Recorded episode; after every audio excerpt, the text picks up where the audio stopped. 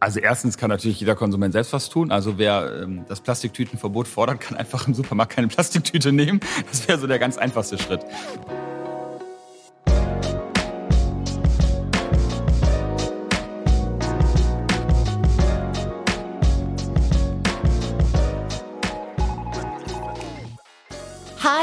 Und herzlich willkommen zum Coro Podcast. Mein Name ist Julia. Für alle die, die es noch nicht mitbekommen haben oder neu dazugeschaltet haben, herzlich willkommen und ich werde euch durch diesen Podcast hindurchführen.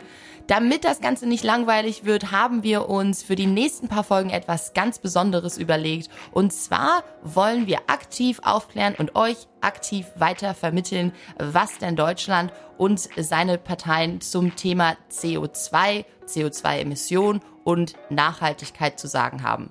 Dazu haben wir uns ein paar Politiker von verschiedenen Parteien äh, hinzugeholt und haben diese angerufen und Piran hatte die Ehre, ihnen ein paar Fragen zu genau diesen Themen zu stellen. Dabei geht es überhaupt nicht darum, dass wir, also Coro, sich jetzt irgendwie positioniert, politisch positioniert, was auch immer, sondern es geht wirklich darum, dass wir an euch weitervermitteln wollten, worum bzw. wie stehen denn die Parteien Deutschlands zur CO2-Nachhaltigkeit etc. Wir hoffen natürlich, dass euch diese Serie super gefällt und jetzt geht es schon los mit der ersten Folge, der ersten Partei, dem ersten Politiker und Piran. Guten Tag, willkommen beim Coro Podcast. Heute zu Gast der Christian Dürr, ähm, stellvertretender Fraktionsvorsitzender von der FDP Bundestagsfraktion. Ähm, wir freuen uns, dass wir äh, ja hier einen Bundestagsabgeordneten bei Coro zu sitzen haben und ähm, freuen uns, äh, spannende Fragen heute zu stellen. Ähm, herzlich willkommen, Christian Dürr. Ja, hallo, moin. Äh, ich freue mich, da zu sein. Ja, sehr cool. Ähm, ich würde sagen, wir fangen einfach mal mit einer Frage an. Wie ist es eigentlich so als Bundestagsabgeordneter? Was macht man da eigentlich den ganzen Tag? also eigentlich, äh, gerade jetzt so in der Sitzungswoche, in Berlin bin ich ja diese Woche. Es gibt zwei Sitzungswochen im Monat und zwei Wochen, wo man äh, eigentlich im ganzen Land unterwegs ist und auch mal zu Hause ist. Ähm, die Sitzungswoche ist relativ durchstrukturiert mit Arbeitsgruppen, Arbeitskreisen, ähm, Ausschüssen, dem Bundestagsplenum. Ähm, gleichzeitig, also wenn ich mir meine Woche angucke, habe ich immer das Gefühl, sie sieht gleich aus, aber in Wahrheit erlebe ich in jeder Woche was anderes. Und ähm, da gibt es auch mal externe Ereignisse wie im Moment gerade äh, der Rücktritt ähm, der SPD-Bundesvorsitzenden, ähm, die einfach einen erschüttern und natürlich auch dann äh, im politischen Alltag beeinflussen und bewegen. Ja, spannend. Und wenn man jetzt so sagt, äh, okay, ich möchte mal Politiker werden, wie ist denn so der Werdegang? Was muss man dafür dann machen? Das ist kein IHK-Ausbildungsberuf. ähm, das hängt auch mit Zufällen zusammen. Ich sage mal ein bisschen aus scherzhaft, warum mache ich das? Weil ich in der Jugend an die falschen Freunde geraten bin. Aber das äh, nur ironisch gemeint. Es macht unfassbar viel Spaß, eine super spannende Aufgabe mit äh, einfach tollen Einblicken äh, in so ein Unternehmen wie euers ist, äh, aber eben auch ganz viele andere Sachen. Ähm, so richtig strategisch planbar ist es nicht nicht. Ich glaube, das hängt mit Engagement zusammen ein bisschen und ähm, dann auch ein bisschen mit Glück und Zufall. Ähm, und natürlich, ob man das wirklich will. Also es ist ja, es ist auch ein Stück weit eine Berufswahl, äh, ohne dass es dafür eine, so eine richtige Ausschreibung gibt. Äh, und äh, insofern, ähm, ja, hängt es offen gestanden auch, auch mit ein Stück mit, mit Zufällen zusammen. Ich habe mich halt einfach ehrenamtlich engagiert. Und man muss einfach wissen, dass ähm, ja, 99 Prozent der Menschen, die in Deutschland in Parteien Mitglieder sind, das als Hobby machen, also ehrenamtlich nebenbei, neben dem Job, neben der Familie und ähm, nur ganz wenige es beruflich machen, so wie ich. Okay. Und du hast gerade gesagt, äh, falsche Freunde. Ähm, wie war das bei dir konkret? Also mitbeteiligt war ähm, der ehemalige Bundeswirtschaftsminister Philipp Rösler, den ich damals kannte ähm, aus Hannover, ähm, wo ich studiert habe. Und ähm, ja, dann ging es um die Frage einer, einer Kandidatur für den Landtag damals. Und äh, ja, das hat dann geklappt. Und insofern äh, bin ich ein Stück weit dabei geblieben, ohne jetzt strategisch zu planen, dass das jetzt mein ähm, Berufskarrierewunsch ist, sondern das war ähm, dann eher Zufall. Und es gab halt auch immer neue Aufgaben. Es war nicht immer das Gleiche, sondern ähm, ich bin Fraktionsvorsitzender geworden in Niedersachsen, ähm, habe dann 2017 für den Deutschen Bundestag kandidiert und bin hier einer der Stellvertreter von Christian Lindner in der Fraktion. Und ja, auch da war ähm, sozusagen Vater Zufall im Spiel. Cool, spannend. Ähm, ja, ähm, heute soll es ja so ein bisschen um Nachhaltigkeit, Klimaschutz, äh, um diese ganzen Fragen gehen, die jetzt äh, stark im Trend sind. Ähm, sieht man hier äh, an der Greta-Bewegung und vielen anderen Zero-Waste-Bewegungen, äh, dass sich da viel tut, gerade in den ähm, ja, ich sag mal, jüngeren Kreisen. Und ähm, als erste Frage haben wir mitgebracht, welche Ziele hat sich denn die FDP gesetzt, um das Thema Klimaschutz in Europa zu fördern? Also äh, die Worte passen schon wunderbar zusammen, nämlich Klimaschutz und Europa. Ähm, das äh, wird manchmal, glaube ich, in deutscher Politik ein bisschen unterschätzt. Ich habe selbst, äh, das vielleicht noch als biografische Einfügung, ähm, sieben Jahre ähm, Umwelt, Klimaschutz und Energiepolitik auf Landesebene gemacht. Und äh, dabei gerade beim Klimaschutz sehr schnell festgestellt, äh, dass das äh, weder äh, lokal gelöst werden kann, noch auf Landesebene, noch auf äh, nationaler Ebene, sondern ähm, natürlich ein globales Problem ist, aber wenn der größte Wirtschaftsraum der Welt, und das ist Europa, das ist die Europäische Union, äh, der europäische Binnenmarkt, wenn die sich zusammentun, ist das schon echt schlagkräftig. Und ähm, damals haben wir politisch und später hat dann Europa das auch umgesetzt, ähm, sich die Frage gestellt, wie erreichen wir diese Klimaschutzziele eigentlich und was für ein Regime, wie, wie macht man das? Also alle sind sich einig, wir wollen das, nur wie erreicht man es eigentlich? Ähm, und ich habe zurzeit das Gefühl, in den Debatten in Deutschland wird viel darüber gesprochen, ob man, ob oder nicht. Äh, das ist keine Frage für mich. Natürlich, äh, ich habe zwei Kinder, das ist äh, die zentrale Menschheitsaufgabe. Und natürlich ähm, müssen wir äh, alles dafür tun, um die selbst gesteckten Ziele, beispielsweise vom Pariser Abkommen, zu erreichen. Äh, und das ist finde ich, der politische Streit muss um die Frage gehen, wie. Und äh, da komme ich auf Europa zurück. Ähm, es gibt seit einigen Jahren den europäischen Emissionshandel und der hat, ähm, finde ich, einen großen Vorteil. Er deckelt den CO2-Ausstoß. Er sagt, das ist das, was wir erreichen wollen. Und ich finde, da kann man auch ambitionierter sein. Äh, viele sagen mal, ja, gibt zu viele, äh, zu viele Freiräume, zu viele Möglichkeiten, CO2 zu emittieren. Dann sage ich, okay, dann lass uns strenger sein. Aber ähm, das Instrument ist super schlau. Es setzt eine Obergrenze für CO2 anders als alle Instrumente, die immer so national in Deutschland diskutiert werden. Da eine Besteuerung, hier ein Verbot. Das ist total indirekt. Das Schlauste ist zu sagen, CO2 ist begrenzt, mehr dürfen wir nicht, mehr wollen wir nicht, um das äh, auch das UN-Gradziel ähm, zu erreichen beispielsweise. Aber wir wollen Europa äh, mit dem, auf was wir uns committed haben, es echt schaffen. Und das geht nur, wenn man CO2 deckelt. Alle anderen Instrumente sind so ein bisschen ähm, äh, 80s, würde ich sagen. Okay, äh, verstanden, diesen CO2-Emissionshandel. Ich hatte den immer so ab und zu hier und da mal gehört, gehör, gelesen, aber so richtig ähm, äh, verstanden ja. hat sich das nicht. Wie funktioniert der irgendwie im Detail? Ich versuche es ähm, einfach zu erklären, weil äh, der, das ist nicht sehr intuitiv, wie das funktioniert. Mhm. Aber im Prinzip funktioniert es wie ein ganz normaler Markt.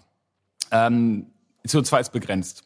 Äh, es gibt halt eine Obergrenze in diesem Markt und das ist politisch festgelegt. Äh, gesellschaftlichen, äh, Gesellschaften einigen sich auf eine Obergrenze. Europa einigt sich auf eine Obergrenze, sagt aber, es ist ja total egal, ob das, was wir als Obergrenze festgelegt haben, ob dieses CO2 ähm, emittiert wird in einem ähm, privaten Pkw, ob das aus dem Lkw-Auspuff rauskommt, aus einem Kohlekraftwerk, äh, ob das bei industriellen Prozessen, bei der Herstellung von Zement beispielsweise, was ein CO2-intensiver Prozess ist, das ist dem Klima scheißegal auf Deutsch gesagt, sondern äh, das Einzige, was Wissenschaftler festgelegt haben, zu Recht, ist, wir brauchen eine Obergrenze.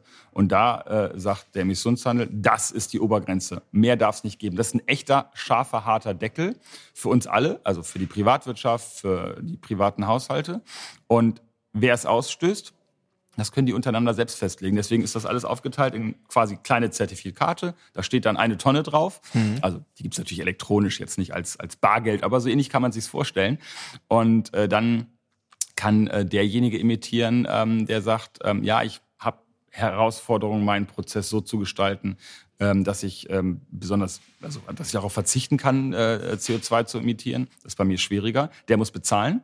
Mhm. Und jemand anders sagt, ich habe hier Zertifikate, aber ich habe äh, meinen industriellen Prozess beispielsweise so optimiert, dass ich auf die Hälfte meiner Zertifikate verzichten kann. Die brauche ich gar nicht mehr und die verkaufe ich am Markt. Ähm, und der Effekt, und äh, komme ich nach der langen Erklärung jetzt sozusagen zum Kern äh, der Idee, ist, dass dort CO2 reduziert wird, wo es am billigsten ist. Und ähm, der Vorteil ist, wir können damit am meisten erreichen fürs Klima. Denn wenn wir es besonders günstig machen, ähm, heißt das, dass wir am Ende besonders viel Klimaschutz machen können. Deutschland geht zurzeit einen extrem teuren Weg, der zwischen dem Faktor 5 und 10 teurer ist als der Emissionshandel. Das heißt unterm Strich, so eine Volkswirtschaft wie Deutschland kann sich fünf bis zehnmal weniger Klimaschutz leisten. Und ich glaube, da denken die wenigsten drüber nach, dass das das Hauptproblem ist und übrigens auch der zentrale Grund, warum Deutschland seine Klimaschutzziele total reißt. Weil wir uns für einen ineffizienten Weg entschieden haben, anstatt für einen effizienten. Okay, verstanden. Zwei Fragen habe ich da. Ähm, wenn ich jetzt irgendwie, also wer kriegt diese Emissionspapiere als erster? Werden die verteilt an die großen Industrieunternehmen oder ähm, müssen die auch initial irgendwie gekauft werden? Also am Anfang, ähm, so in die 2000, ab 2005, wo es angefangen hat, sind die tatsächlich verteilt worden nach dem Motto, du Kohlekraftwerk hast im letzten Jahr so viel ausgestoßen, du bekommst diese Zertifikate mit einem, äh, mit einer gewissen Degression. Es geht ein bisschen runter, damit du effizienter wirst und Anreize hast. Heute werden die versteigert. Das heißt, ähm, man muss sich äh, am Markt bewerben, wie eine Aktie sozusagen, und darauf bieten. Und äh, man wird irgendwann feststellen, oh, diese Tonne CO2 wird halt teurer, äh, wenn es da eine Nachfrage für gibt. Äh, je knapper die Zertifikate, desto teurer ist natürlich der Preis. Das ist wie bei Berliner, Wohnungs Berliner Wohnungsmarkt, desto teurer wird's. Und ähm, aber hier wollen wir eben nicht das Angebot ausweiten, sondern natürlich reduzieren im Interesse des Klimaschutzes. Und dann sagt sich ähm, derjenige, der CO2 ausstößt, ja, gut, dann ist es vielleicht besser, meinen Prozess umzustellen. Beispielsweise, ähm, um jetzt den Pkw-Verkehr. Ähm, da würde man übrigens jetzt, da muss jetzt nicht jeder einzelne Autofahrer Sorge haben, dass er auf Zertifikate bieten muss. Das würden dann die Mineralölkonzerne machen. Aber da ist es eingepreist sozusagen in Benzin, also indirekt. Aber äh, auch da gilt die gleiche Wirkung. Und äh, dann würde man überlegen, oh, das wird jetzt teurer. Äh, vielleicht steige ich auf E-Mobilität um zum Beispiel. Äh, da stellt sich wieder die Frage, und das finde ich einen großen Vorteil. Wir haben gerade so einen E-Mobility-Hype in Deutschland. Ähm, schlau wäre es äh, ja zu fragen, ist denn da eigentlich wirklich grüner Strom drin? Und das ist in Deutschland gar nicht sichergestellt. Das heißt, dadurch, dass auch der ähm, Stromsektor komplett im Emissionshandel ist in Deutschland, würde ich dann merken, dass mein Strom, äh, ja, da das CO2 wieder eingepreist ist und mir dann überlegen, wie schaffe ich echt grünen Strom? Also wie kriege ich es hin, von der Windmühle an der Nordsee, dass in Berlin Mitte das Auto auch äh, mit grünem Strom getrankt wird und das äh, legt am Ende ja, da ist der Emissionshandel sozusagen ähm, der beste Rahmen. Okay, verstanden. Und die zweite Frage ist, wie, wie mache ich das, wie kontrolliere ich das Ganze eigentlich? Also wenn ich jetzt ein Unternehmen habe, ähm, dann sage ich gut, dann kaufe ich irgendwie ein paar Zertifikate und ähm, ähm, stoße aber ein bisschen mehr aus, als ich eigentlich äh, einkaufe. Ähm, so ein bisschen wie an der Steuer vorbei. Äh, genau, genau. Also, wie kann man das irgendwie kontrollieren, dass ich da nicht irgendwie mehr in die Luft blase, als eigentlich äh, erlaubt? Ja, das ist tatsächlich beim Emissionshandel, deswegen ist das auch ein Instrument, was weltweit anerkannt ist. Also es ist im Prinzip ein Instrument, was äh, entwickelt worden ist nach dem Kyoto-Protokoll, also das erste große Klimaprotokoll. Ähm, das funktioniert bei CO2 fantastisch, weil ähm, CO2 ist immer, wenn ich Öl, Gas, Kohle aus der Erde hole und das verbrenne, entsteht CO2. Und diese Ströme sind bekannt. Das, sind, das kann niemand verheimlichen. Also man weiß, was die Vereinigten Staaten, was Deutschland, was Frankreich an Erdöl verbraucht. Ähm, man weiß, was an Erdgas und Kohle verbraucht wird. Das ist bekannt. Insofern ähm, dadurch, dass diese Stoffströme bekannt sind, gibt es da keinen Schwarzmarkt. Das ist auch unstrittig unter Experten. Es gibt kein Problem, dass quasi schwarz CO2 ausgestoßen wird. Ähm, irgendjemand, ähm, ob es der Brennstofflieferant, also der Mineralkonzern BP oder Aral, der dann ähm, die Zertifikate vorhalten muss, weil er eben ähm, ähm, Öl, also von, von Benzin oder Diesel verkauft, oder eben das Kohlekraftwerk, was gerade Kohle eingekauft hat und dann Zertifikate dafür vorhalten muss. Also da gibt es keine Beamten, die an der am Motor messen, mhm. sondern durch die Stoffströme ist es bekannt und auch kein Problem. Okay, verstanden. Ähm Okay, ähm, jetzt fahren wir aktuell, so wie ich es verstanden habe, nicht mit einem CO2-Emissionshandel hier in Europa? Oder? Ja, wir haben einen, aber nur für den Stromsektor. Das ist tatsächlich spannend. Okay. Also wir haben im Prinzip zwei Dinge. Erstens, wir haben es auf den Stromsektor beschränkt. Äh, deswegen übrigens kurzer Fun-Fact am Rande, sind alle nationalen Alleingänge beim Thema Strom total egal, weil die Obergrenze wird durch den Emissionshandel festgelegt. Und wenn man national Verbote macht, äh, ja, der Kohleausstieg beispielsweise, ähm, da wird jetzt aus der Kohle ausgestiegen ohne dass Zertifikate gelöscht werden, mit dem Effekt, dass genauso viel CO2 ausgestoßen werden darf wie vorher, nur halt nicht mehr in Deutschland. Dann wird's halt und das ist, dem Klima, oder? das ist dem Klima total okay. egal. Also das ist so ein, äh, das zeigt, dass diese nationalen Alleingänge bei dem Thema nicht funktionieren. Die klingen immer total gut. Wir steigen aus der Kohle aus, wir verbieten den Diesel. Das Problem ist, dem Klima ist es total egal, ob hier ausgestoßen wird oder woanders. Also ähm, es gibt ihn in Europa für den Stromsektor und unsere Forderung ist, lass es uns das ausweiten auf alle Sektoren, auch den Verkehrssektor, der total wichtig ist, wo Deutschland noch schlecht ist bei der CO2-Reduzierung, bei den Gebäuden, also die Gasheizung sozusagen in der Wohnung. Das muss alles mit Teil dieses Sektors werden und ähm, das ist auch das, was wir ähm, im Bundestag ganz konkret politisch fordern. Ähm, und Zweiter Punkt, ähm, man muss selbstkritisch sagen, zurzeit gibt es zu viele Zertifikate. Also die mhm. Obergrenze ist noch nicht so, dass sie ich habe das ja am Anfang gesagt, auf äh, Abkommen wie Paris abgestimmt ja. ist. Das heißt, wenn man sich in Europa sagt, wir einigen uns darauf, dass das genau abstimmen auf Paris, dann werden wir Paris tatsächlich erreichen. Und ich glaube, ich bin davon überzeugt, die einzige Möglichkeit, äh, das Pariser Abkommen zu erreichen, ist es über eine Deckelung des CO2s in Europa. Alle anderen Instrumente wie eine CO2-Steuer würden, werden dazu führen, dass reiche Menschen sich äh, es weiter leisten können, CO2 auszustoßen und es auch tun werden und ärmere Menschen es einfach nicht mehr tun können. Das ist so eine richtige Umverteilungsmaschine, diese Besteuerung äh, und auch Verbote. Ähm, das wird nicht funktionieren, sondern man braucht eine echte Obergrenze und ein Verbot des Ausstoßes über diese Grenze hinaus. Okay, spannend. Ähm, Gibt es dann irgendwie Länder, die das genauso machen, wo man gesehen hat, gut, das funktioniert irgendwie gut, ähm, dass man da irgendwie mal so eine Case Study hat? Ja, Europa selbst. Ähm, der Stromsektor stößt nicht mehr CO2 aus in Europa, als es Zertifikate gibt. Also es funktioniert. Ja. Das System ist, funktioniert unstrittig. Äh, dass es zu viele Zertifikate gibt, ist eine andere Frage. Da müssen Politiker sich drum kümmern. Aber dass es funktioniert, ist klar. Und es gibt ein paar Bundesstaaten in den Vereinigten Staaten, die es auch machen. Und ähm, es gibt nicht einen einzigen Fall, wo das nicht funktioniert hätte, okay. weil es halt ein marktwirtschaftliches System ist. Also die Marktteilnehmer äh, verhalten sich rational und versuchen dann immer da CO2 einzusparen, wo es am günstigsten ist und stoßen nicht mehr aus äh, als äh, politisch vorher festgelegt. Okay, verstanden. Jetzt nochmal so eine kleine politische Frage, das interessiert mich jetzt persönlich. Also wenn wir jetzt irgendwie sagen, gut, äh, das, das ähm, wird, würde jetzt umgesetzt, ähm, wie, wie ist der Prozess? Muss das irgendwie auf EU-Ebene erstmal entschieden werden und dann auf äh, sozusagen ähm, Nationenebene oder wie, wie geht das? Ja, da haben wir tatsächlich, äh, ich glaube, da könnte Deutschland wirklich Vorreiter sein. Wir sind ja mal so, sagen wir, wir sind Vorreiter bei Wind und so weiter. Wir haben ganz viel installiert, aber stellen jetzt fest, hey, wir haben weder die Speicherung noch die Leitung und da verpufft total viel. Also wir haben installierte Leistung, aber wir kriegen es nicht hin, das umzusetzen. Und ähm, immer, wenn wir bei solchen Dingen Vorreiter sind, muss man aufpassen. Hier ist der schöne ähm, Fun Fact. Äh, hier dürfen wir Vorreiter sein, weil die Europäische Union ähm, die Erweiterung, vorhin gesagt, Stromsektor gibt es das bereits in ganz Europa. Aber für Verkehr und Gebäude, was die beiden, das sind die drei großen Bereiche, wo CO2 entsteht ähm, in, in Europa. Und diese anderen beiden Bereiche, kann man auch national mit einbinden, so dass man sagt, okay, auch das, was Deutschland hat ja auch nationale Ziele bis 2030 sich gesetzt, die können wir darüber erreichen, indem wir es bei uns schon mal einführen, mit dem Ziel natürlich, ähm, dass äh, auch in anderen europäischen Ländern das eingeführt wird. Der Vorteil bei ähm, Verkehr und bei Gebäuden ist, ähm, dass da gibt es keine Verdrängung sozusagen. Also die Autos, wenn sie jetzt in Deutschland Teil des CO2-Systems, äh, also des, äh, eines Emissionshandelssystems sind, die fahren dann ja deshalb nicht mehr in Berlin, sondern der Verkehr findet in Frankreich statt. Das ist ja Quatsch, sondern man will ja hier fahren. Und wohnen, man zieht ja deshalb nicht um. Also insofern, äh, und die Gebäude werden nicht abgerissen und woanders wieder aufgebaut. Insofern äh, ist da der Vorteil, dass das kann man tatsächlich national machen. Ich bin ansonsten gegen nationale Alleingänge. Hier funktioniert's. Und da könnten wir Vorreiter sein mit dem Ziel, dass alle anderen Länder natürlich nachziehen.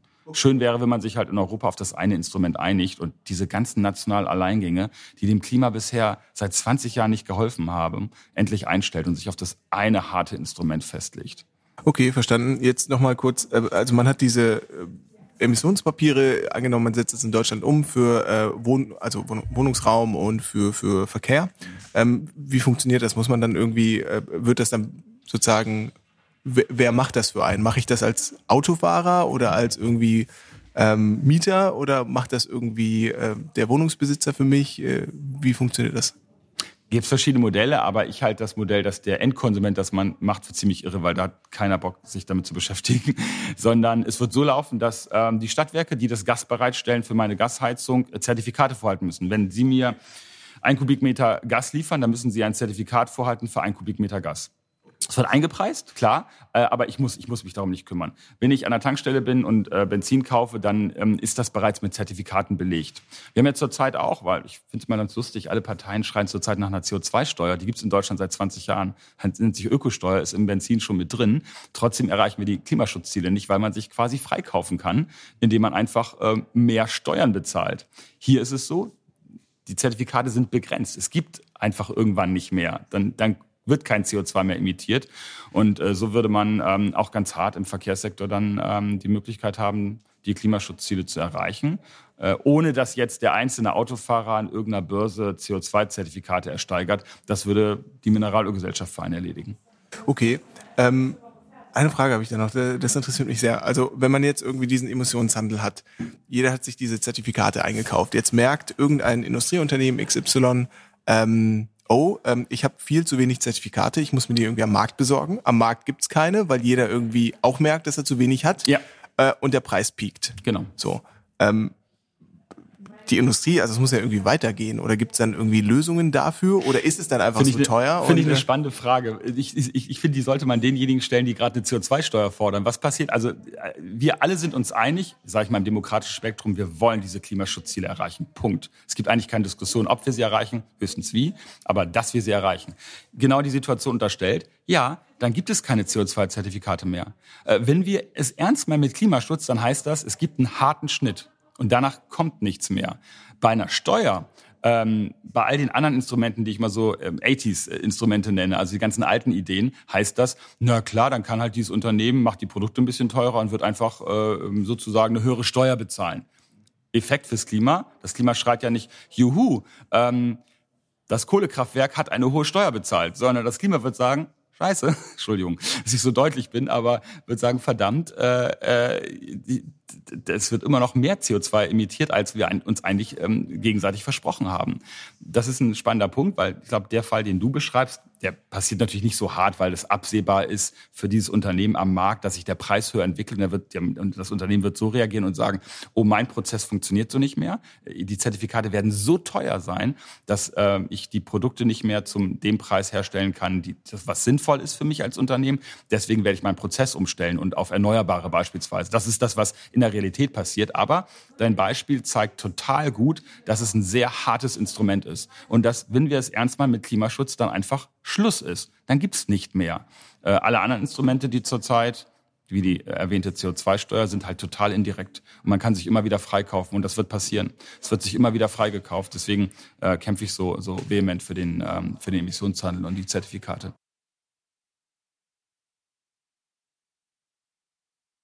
Genau. Ja, da wird es genau deutlich, dass es ein hart, das härteste Instrument ist, was wir haben.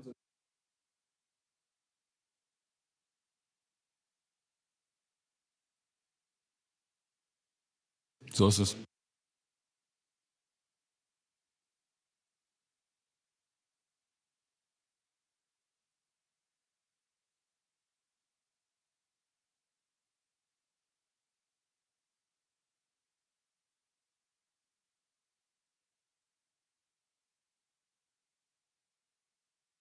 Die Antwort, äh, jetzt kommt die, ich bin äh, Wirtschaftswissenschaftler, also Ökonom, jetzt kommt die wunderbare Antwort, äh, der Markt wird Innovation hervorbringen. Das klingt jetzt ein bisschen komisch erstmal, aber ähm, wenn absehbar ist für Unternehmen, ich funktioniere am Markt nicht mehr. Übrigens, das heißt, das kann ja anders passieren, mir laufen die Kunden weg. Das gibt's ja auch. Also man hat ein tolles Produkt und so super, aber es gibt gar keine Kunden dafür. Dann werde ich mich ja auch umstellen müssen, was anderes machen, äh, in, in eine neue Branche gehen. Und genauso wird's hier passieren.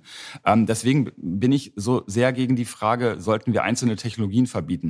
Nicht, weil ich den Diesel toll finde oder weil ich Kohlekraftwerke toll finde, totaler Quatsch, sondern weil ich nicht glaube, dass Politiker schlauer sind als Ingenieure. Weil ich nicht glaube, dass wir im Deutschen Bundestag besser wissen, was die Zukunft im, ähm, in der Individualmobilität ist, als ähm, die Marktteilnehmer, also die Konsumenten und die, und die Hersteller und die Ingenieure, die dort arbeiten.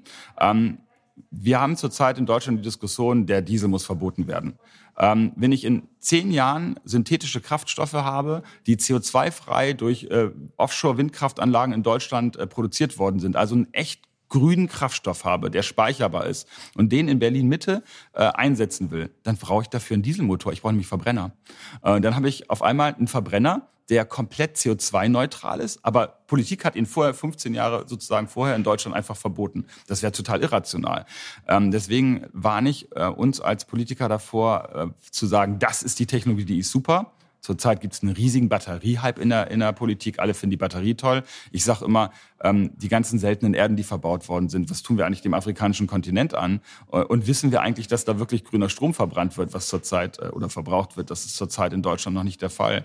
Ähm, also da ähm, warne ich davor, dass wir einzelne Technologien hochjubeln äh, und andere Technologien verbieten, sondern ähm, da setze ich eher auf die Innovationskraft und äh, Marktteilnehmer klingt jetzt ein bisschen technisch, aber Firmen, die sagen, wow, dieser CO2-Preis steigt gerade, ich kann das so nicht mehr anbieten, ich brauche eine Innovation. Ich, äh, Airbus beispielsweise diskutiert darüber, dass sie in zehn Jahren ein Flugzeug anbieten können, was Wasserstoff, was aus erneuerbaren Energien hergestellt worden ist, verbrennen kann ähm, im Flugzeug und wir CO2-frei fliegen könnten. Das wäre natürlich eine super Perspektive. Wenn ich jetzt eigentlich vorher das Flugzeug verboten habe, dann wird es kein CO2-freies Flugzeug geben. Und wenn ich äh, den Diesel verbiete, dann wird es halt kein CO2-freies Pkw äh, geben. Und ähm, die Vergangenheit zeigt, dass alle Innovationen vom Smartphone, alles das, was wir auf unseren Schreibtischen liegen haben, was unser tägliches Leben bestimmt ist, ja nicht dadurch da liegt, weil Politiker in Parlamenten gesagt haben, lasst uns eine Strategie machen, wie es ein Smartphone geben wird, sondern weil total intelligente Ingenieure äh, ein iPhone entwickelt haben und äh, Menschen gesagt haben, wow, das ist cool, das äh, bereichert meinen Lebensalltag und das kaufe ich. Ähm, deswegen lasst äh, die Menschen Innovationen machen und nicht die Politiker. Spannend. Ähm, cool, ähm, danke für, für die Antworten. Ich würde jetzt mal einen kleinen Themenshift machen, ja. ähm, weil bei uns ganz oft das Thema Zero Waste aufploppt. Viele Kunden fragen uns, können wir nicht auf Plastikverpackung verzichten. Jetzt gab es ja dieses EU-Verbot von Einmalplastik. Ähm, wie steht denn die FDP dazu? Äh, wie stehst du insbesondere dazu, ähm, so, solche Einmallösungen oder Einmalplastik zu, zu komplett zu verbieten? Also erstens kann natürlich jeder Konsument selbst was tun. Also wer ähm, das Plastiktütenverbot fordert, kann einfach im Supermarkt keine Plastiktüte nehmen. Das wäre so der ganz einfachste Schritt. Zweitens, ähm, ich bin bei Verboten immer ein bisschen skeptisch, weil ich mich immer frage, okay, wo ist, wo ist der Innovationsschritt da gerade? Wir haben zum Glück in Deutschland, in Europa, aber vor allen Dingen in Deutschland ein, ähm, ein gutes Recycling-System. Also wir haben, es wird jetzt nicht äh, irgendwo deponiert, also anders als in den Vereinigten Staaten beispielsweise nach wie vor, äh, wo große Deponien entstehen, ähm, haben wir es hier so, dass ähm, alles das, was ähm, verbraucht wird an, an Verpackungen, ähm, auch ähm, entweder thermisch genutzt wird. Ja, das gibt's auch. Das kann auch manchmal sinnvoll sein, weil man die Energie dann aus dem Stoff, aus dem Abfall wieder rausholt ähm, oder eben recycelt wird.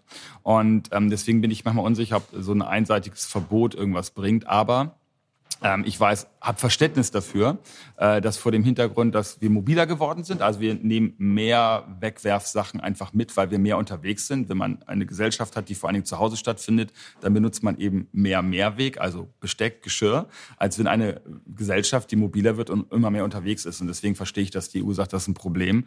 Ähm, ich ganz persönlich bin halt ein bisschen skeptisch, was das Verbot betrifft, sondern würde sagen, dann lass uns äh, festlegen, dass es alles recycelt werden muss. Damit hätte ich jetzt kein Problem, äh, um quasi ähm, ja, zusätzlichen ungenutzten äh, Müll zu verhindern. Ähm, aber beim Boot, Verbot bin ich unsicher. Ich weiß aber, dass auch meine Kollegen äh, im, im, Europäischen Parlament am Ende für dieses Verbot gestimmt haben. Manchmal muss man äh, da halt auch Kompromisse schließen, um, um, am Ende eine sinnvolle Regulierung zu haben. Aber ich bin, das ist meine Privatmeinung, ganz klein bisschen skeptisch. Okay, spannend. Ähm, wann soll das eintreten, das Verbot? 20, ich glaube, 20, wenn ich es richtig 22, 2020, wenn ich es richtig ah, in Erinnerung 20, habe. Ja, ja. Okay, spannend. Ja, spannend. Ähm, ja, äh, vielleicht. Aber spannenderweise, jetzt muss ich eins fairerweise sagen, so ein bisschen für die Verbotsbefürworter, weil ich will ja ein bisschen fair bleiben.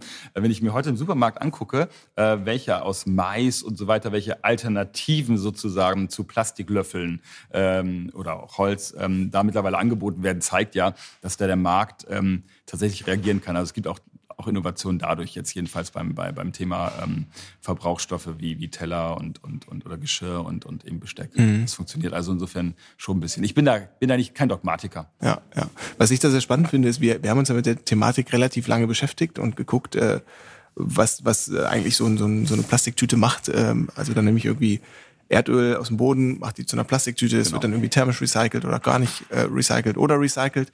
Ähm, ähm, ob man nicht irgendwie so ein Instrument macht, weil sozusagen die Leute sehen immer diese Teppiche, äh, diese Plastikteppiche mhm. auf dem Weltmeer ähm, und ähm, glauben, dass die Einsparung hier in Deutschland irgendwie was da beiträgt. Ja. Ähm, aber irgendwie sowas zu machen, dass man äh, basierend auf der Lokalität irgendwie so eine gewisse Wahrscheinlichkeit äh, einem Plastikstück zuordnet, wie wahrscheinlich ist das, dass das irgendwann mal dort landet, wo es nicht landen soll, dass ein äh, Coffee-to-go-Becher irgendwie anders besteuert wird ähm, als ähm, vielleicht irgendwas, was ich äh, zu Hause mainly nutze und dann normal über den Hausmüll entsorge. Aber ich glaube, sowas ist relativ kompliziert und dann ähm, äh, dachten wir, gut, wir lassen das mal in der Politik.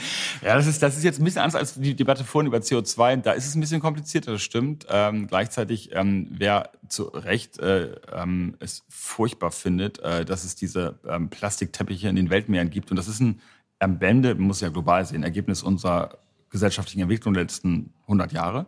Ähm, gleichzeitig muss man wissen, das ist halt kein deutscher oder europäischer Müll, äh, sondern es ist vor allen Dingen, ähm, wird es einfach in Flüsse geschmissen und dann in die Weltmeere gespült. Insofern ähm, ist es jetzt nicht so, dass wir wenn wir jetzt einen Coffee-to-go-Becher in Berlin-Mitte äh, kaufen, unseren Kaffee trinken, ihn dann in einen Papierkorb werfen, dass das dann äh, äh, im Ganges landet oder im ähm, Indischen Ozean. Das ist nicht der Fall. Das ist natürlich Quatsch.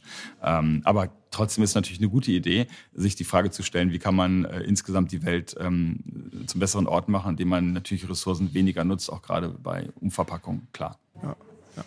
Es gibt ja auch diese Riesenbewegung Friday for Future ähm, außer spannend, da gibt es irgendwie die Debatte, ist das in Ordnung, dass die Schüler da fehlen? Ähm, wie muss das irgendwie betrachtet werden? Von den Grünen hört man dann immer wieder, ja, das ist toll, ähm, äh, da passiert was. Ähm, dann hört man ein bisschen von der FDP oder von den konservativeren äh, Parteien, dass äh, es in Ordnung ist, aber da müssen die Schüler auch mit den Konsequenzen leben. Ähm, was sagt denn da, ähm, was sagst du denn dazu? Also, ähm, das ist jetzt so der Satz, den man, den fast jeder Politiker aber auf die Frage antwortet. Natürlich finde ich es total super, wenn junge Menschen sich engagieren. Das klingt aber schon fast mir zu abgedroschen. Ähm, ich finde, das ist die Aufgabe auch von denen. Also das sind junge Menschen, die haben einen eigenen Kopf und, und, und sollen das auch mehr als laut auf der Straße sagen. Ähm, dass wir im Rechtsstaat leben und am Ende, ähm, übrigens, ein ganz normaler Arbeitnehmer könnte auch nicht einfach auf die Straße gehen. Wir haben Streikrecht in Deutschland, also man kann für seine Arbeitnehmerrechte streiken.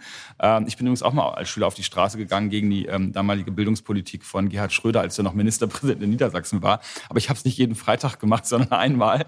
Ähm, äh, und es gibt halt, darauf wollte ich zu, zu sprechen kommen, es gibt halt auch die Schulpflicht. Und ähm, so zu tun, als ob jetzt wegen eines nachvollziehbaren und richtigen Anliegens äh, wir sagen, ja, aber dann ist die Schulpflicht nicht mehr wichtig und ist das nicht mehr wichtig, dann stellen wir einfach irgendwann den Rechtsstaat in Frage. Dann sagen wir, okay, das ist moralisch so wichtig, ach, da gilt der Rechtsstaat diesmal nicht. Ähm, dann fangen wir es auch bei anderen Dingen an. Äh, dann sagen mir Konservative, naja, okay, aber ganz ehrlich, zur Terrorabwehr so ein bisschen mehr Überwachung ist doch schon okay. Es geht ja um ein wichtiges Anliegen. Ähm, und dann fangen wir irgendwann einfach an, auch an anderen Rechten einfach zu erodieren und sagen, ach, die sind nicht mehr so wichtig. Und das macht mir ein bisschen Sorge bei ganz konkret Fridays for Future. Beim Anliegen ähm, bin ich bei den jungen Menschen und ähm, will nur eins zurufen. Das wird so ein bisschen beiseite getan in den letzten Wochen, auch in der öffentlichen Debatte. Es gibt im Deutschen Bundestag unter den demokratischen Parteien, ich nehme jetzt äh, diese komische rechte Partei äh, nehme ich außen vor, aber unter den demokratischen Parteien ein Konsens darüber, dass wir die Klimaschutzziele erreichen. Der Streit, und den muss es auch in der Demokratie geben, ist über das Wie. Ähm, wenn Fridays for Future jetzt sagt, wir müssen mehr bei Klimaschutz, dann äh, würde ich mich freuen, wenn die auch in diesen Wie-Streit mehr mit eintreten als in den Ob-Streit. Ähm, denn äh, weder bei meiner Partei noch bei den anderen gibt's ernstzunehmende Stimmen, die aufstehen und sagen, ach, Klimaschutz ist nicht so wichtig. Das stimmt nicht. Sondern wir alle betrachten das, also ich auf jeden Fall und die FDP als Menschheitsaufgabe. Und deswegen, ähm, wir hatten hier vorhin viel über äh, Klimaschutz und Instrumente gesprochen. Äh, deswegen wollen wir Instrumente haben, die funktionieren. Und ähm, das, was die jungen Menschen beklagen, ist, dass Politiker die letzten 20 Jahre Instrumente benutzt haben, die nicht funktionieren. Und da finde ich schon lustig, wenn auch beispielsweise ohne zu Parteiputsch zu werden, wenn dann die CDU sagt, Fridays for Future total super, ganz toll, dass die da sind. Die Kanzlerin hat es ja sinngemäß gesagt. Aber das, was die jungen Menschen beklagen, ist, dass die Politik der Union der letzten 20 Jahre, die Instrumente, ähm, die haben alle nicht funktioniert. Die Steuern haben nicht funktioniert, die Verbote haben bisher nicht funktioniert. Ähm, ich würde gerne in so ein, ähm, nicht nur in die Vergangenheit, sondern in die Zukunft gucken und mit den jungen Menschen darüber reden, welche Instrumente funktionieren können. Ich hätte da einen Vorschlag zu machen. Spannend. Cool. Ähm, ja, ähm, eine Frage, wenn jetzt irgendwie so ein Land so ein Klima, Klimaschutzziel nicht erreicht, ähm, oder so ein CO2-Emissionsziel. Was passiert? Also gibt es da irgendwie eine Konsequenz? Passiert da irgendwas? Nee, das ist genau das Problem. Also das ist zurzeit halt nicht so. Ähm, und deswegen, weil dann am Ende wird es politische Verhandlungen geben und da wird man sich rausreden, ist meine Befürchtung. Ähm, weil es auch andere Interessen gibt ne, zwischen Ländern. Und äh, das ist der, ein, der Grund, warum ich so dafür werbe in Europa, eben auch in Deutschland, dass man sich so auf harte Instrumente festlegt äh, und dann nicht mehr darüber diskutieren muss, ob man sie erreicht, sondern durch das Instrument weiß, dass man sie erreicht. Das ähm, ist eigentlich ähm, ja mein, mein, mein Plädoyer, weil alles das, was dann auf dem politischen Basar diskutiert wird, mag spannend sein für die öffentliche Debatte und für Journalisten, aber äh, schadet dem Klima. Okay. Ähm das war eine persönliche Frage. Also wenn man hier sich äh, jahrelang in der Politik äh, engagiert äh, und dann aber sieht, dass irgendwie Dinge beschlossen werden, äh, verabschiedet werden, die man selber so nicht trägt, wird man dann nicht irgendwann müde äh, und sich das irgendwie anzusehen, dass das irgendwie in Richtung geht, die man so nicht gerne mitträgt und äh, dann aber irgendwie ähm, natürlich innerhalb dieser Demokratie nicht äh, viel mehr machen kann, als irgendwie aus der Opposition ja jetzt in diesem Fall äh, die Regierung zu überwachen und zu kritisieren? Also als guter Demokrat muss man anerkennen, dass Mehrheiten Mehrheiten sind. Aber ähm, bei mir tritt der gegenteilige Effekt ein. Ich werde nicht müder, sondern ich werde immer wacher und ehrlicherweise auch dann ein bisschen emotionaler. Ähm, es macht mich, äh, und die Klimaschutzpolitik ist ein Beispiel dafür, schon ziemlich rasend, äh, wie Deutschland das macht äh, seit 15, 20 Jahren, weil ich die Instrumente wirklich für falsch halte und äh, das auch im Bundestag ziemlich deutlich sage. Also ich bin jetzt nicht einer der Redner, der einen technischen Vorlesungsvortrag hält, sondern ähm, ziemlich deutlich seine Meinung sagt. Und das ist halt auch die Idee von Politik, indem man ähm, an ja, am politischen Meinungsbildungsprozess auch als Abgeordneter teilnimmt und, und seine Meinung, von der man inhaltlich überzeugt ist, auch rausposaunt. Ähm, also ich werde nicht müde, sondern äh, im Gegenteil, bei mir hat das so den Effekt, ich werde dadurch eher angestachelt, ähm, mit meinen Argumenten besser zu überzeugen als vielleicht vorher. Okay, spannend. Äh, ich, eine Frage noch, die habe ich mir so ein bisschen geklaut. Ähm, von dem Podcast Hotel Matze, weil ich sie so gut fand. Ähm, jetzt dieses ganze CO2-Emissionsthema ist ja relativ komplex, mhm. beziehungsweise nicht so super einfach zu verstehen. Mhm. Ähm, muss halt so ein bisschen durchdringen und dann mal irgendwie schauen, was, äh, wie, wie der Markt dann quasi greift in diesen ja. verschiedenen Situationen. Ähm, angenommen jetzt ähm, am Alexanderplatz ist eine riesen Hauswand frei mit einem riesen Plakat. Da könntest du jetzt bezüglich Klimaschutz äh, was draufschreiben. Mhm. Ähm, was wäre das? Wenn es groß ist, dann kann der Satz ja ein bisschen länger sein. Insofern, äh, länger sein. ohne, ohne zu kompliziert, weil bei Plakaten äh, muss es dann auch, äh, muss die Botschaft klar sein. Ähm, ich würde draufschreiben, lasst uns endlich ähm, ein hartes Ziel nicht nur politisch fordern, sondern im Markt umsetzen. Echt umsetzen. Äh, und ähm, alles andere ähm, über Bord werfen, weil es nur dazu führt, dass wir das, was wir eigentlich wollen, nicht erreichen werden. Also das war ein ziemlich langer Satz, ne? Ziemlich langer Satz. Ja. Wenn man das jetzt Dann würde ich sagen, dann würde ich doch, dann würde ich raufschreiben, ähm, was wir lasst uns für, handeln? Ja, dann, dann ich mache es nochmal anders. Dann mache ich es doch ein bisschen populärer als Plakat. ähm, für die größte Menschheitsaufgabe braucht es ein Instrument aus dem 21. Jahrhundert und nicht aus dem letzten Jahrtausend. Spannend, cool, super. Ja, Christian, vielen, vielen Dank, dass du ja. hier warst. Vielen Dank für deine Erklärung, für deine Meinungen ähm, und fürs Gespräch und für deine Zeit. Vielen Dank, hat Spaß gemacht. Ja, vielen lieben Dank. Da hat sich jemand sehr souverän und sehr gut den äh, Fragen von Piran gestellt, was ja doch immer nicht so einfach ist. Ich spreche da aus äh, eigener Erfahrung. Ähm, aber wie gesagt, sehr interessant, fand ich richtig gut. Lasst doch gerne ein paar Kommentare da oder erzählt uns, wie ihr diesen Podcast fandet. Und ähm, wir hören uns beim nächsten Mal wieder, wenn es heißt äh, der Koro Podcast.